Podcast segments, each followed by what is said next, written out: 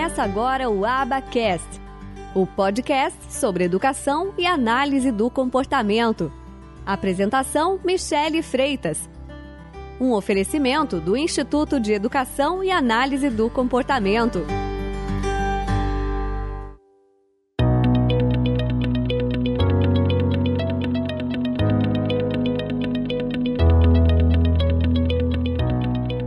Pessoas com deficiência intelectual em todos os graus. Então a gente vê desde criança um déficit leve, que às vezes consegue surpreender a gente em termos de estimulação, consegue fazer coisas incríveis, a gente tem aí também os graus severos, pessoas que às vezes têm problemas de mobilidade, às vezes conseguem se comunicar de uma forma muito rudimentar ainda, com movimentos poucos, mesmo assim a gente tem avanços.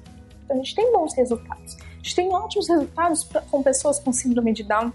Outras síndromes que geram atrasos no desenvolvimento. Se tem qualquer síndrome que acarrete em atraso intelectual, atraso de linguagem, atraso motor, tudo isso vai se beneficiar com a terapia ABA. Síndrome de Rett, síndrome de Cabu e etc. Qualquer um que acarrete em algum prejuízo nessas áreas de desenvolvimento.